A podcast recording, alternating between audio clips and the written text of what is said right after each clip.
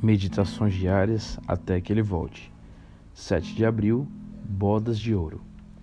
Santificareis o ano quinquagésimo, e proclamareis liberdade na terra a todos seus moradores. Ano de jubileu vos será. Levítico 25, 10.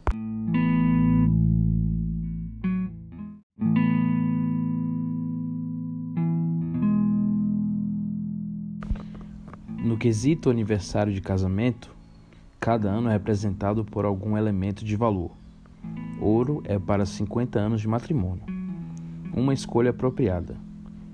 Qualquer um que celebre 50 anos de matrimônio tem memórias ou recordações de ouro armazenadas. É um longo caminho, do ano 1 aos 50.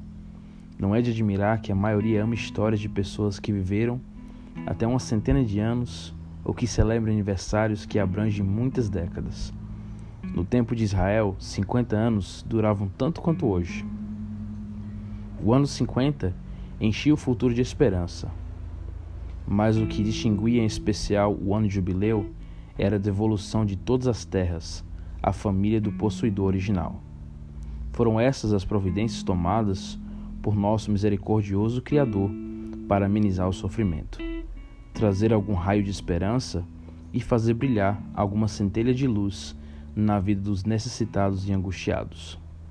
Depois de 50 anos, os israelitas que estavam em escravidão eram libertados. O Senhor provia alimento para o povo de Israel sem a necessidade de plantar. Que ocasião para se aguardar! Visto de outro ângulo, o ano de jubileu lembravam aos abastados e aos proprietários de terra que tudo pertencia a Deus ensinava-os a compreender os direitos e as necessidades dos mais pobres e dos oprimidos. No jubileu, percebemos um exemplo do que Deus faz por seus filhos. Jesus veio proclamar liberdade. Nele quebraram-se os grilhões do pecado. Nele, Deus restaura o Éden e entrega o domínio ao seu povo. Nele, Deus provê para todas as nossas necessidades. Todo o valor espiritual vem de sua mão. A produção agrícola no jubileu deveria ser deixada livre para o estrangeiro, o órfão e a viúva, e mesmo para os animais do campo. Jesus veio para dar ao mundo um ano de jubileu perpétuo.